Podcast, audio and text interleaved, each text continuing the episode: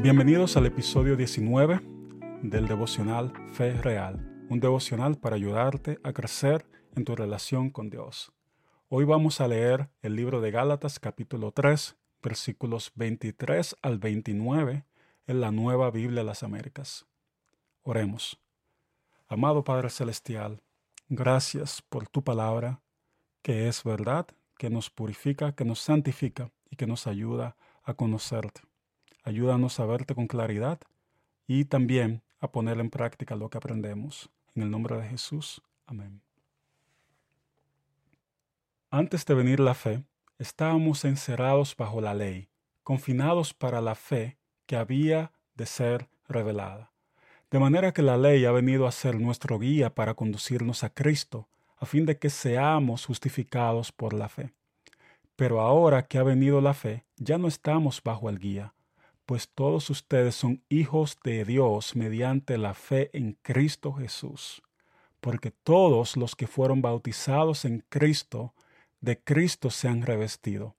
No hay judío ni griego, no hay esclavo ni libre, no hay hombre ni mujer, porque todos son uno en Cristo Jesús.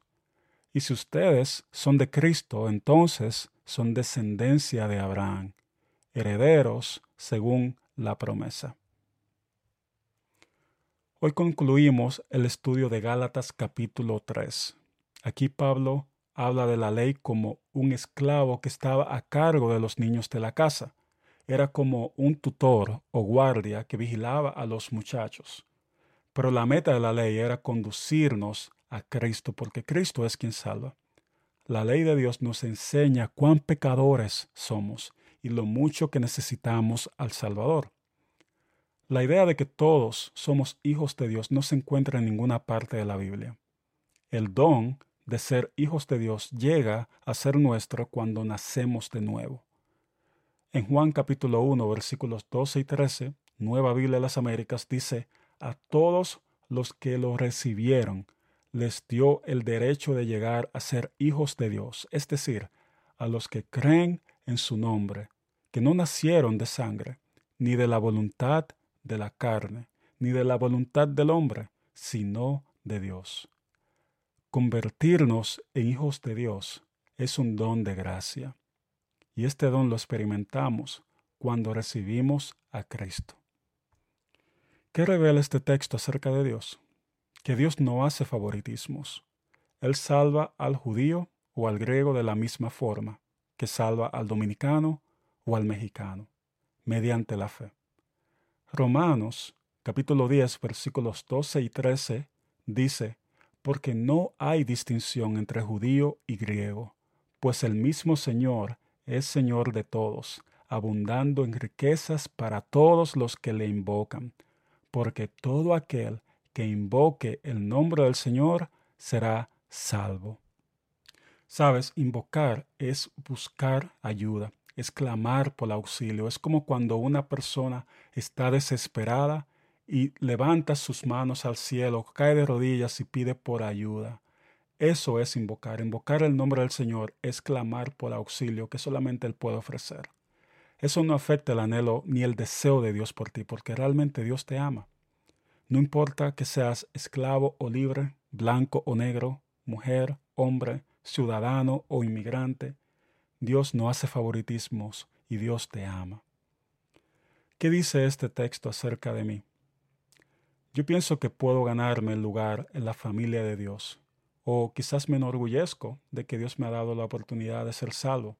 A veces lo hago y trato de, de ganarme el valor o ese mérito individual, y pienso también que lo puedo perder. En otras palabras, a veces pienso que soy hijo de Dios por mi propio mérito. Y quizás lo que hago es que abuso de ese derecho que Dios me ha dado y abuso de la gracia. Otras veces no me comporto como su hijo. Es por eso que, reconozco que necesito la ley para que me guíe a Cristo de nuevo. ¿Cómo debo responder al texto? Confiando en Cristo, porque solo Jesús nos permite ser llamados hijos de Dios. No hay otro requisito para nuestra aceptación en la familia de Dios aparte de la fe en el Hijo de Dios. Y pasando a un momento de reflexión y aplicación. El verso 17, perdón, 27, dice, porque todos los que fueron bautizados en Cristo, de Cristo se han revestido. ¿Ya has sido bautizado o bautizada en Cristo? Si no lo has hecho, pero crees en Jesucristo como tu Salvador, te animo a que te bautices como una confesión pública de tu fe. Si ya te has bautizado en Cristo, recuerda que has sido revestido o revestida de Cristo.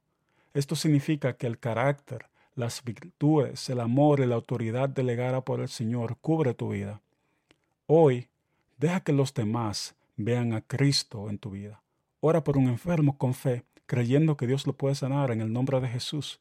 Pide por su sanidad. Predica el Evangelio a alguien.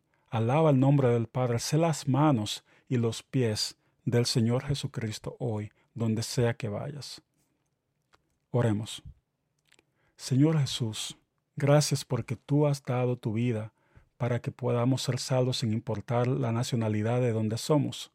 Gracias porque si nos hemos revestido de ti, podemos actuar y caminar con tu autoridad y hacer lo que tú nos llamas que hagamos. Te pedimos que nos permitas ser herederos de esta promesa de salvación, de estar reconciliados con nuestro Padre Celestial y de caminar a tu luz, confiando, Señor, de que tú volverás por nosotros. Amén.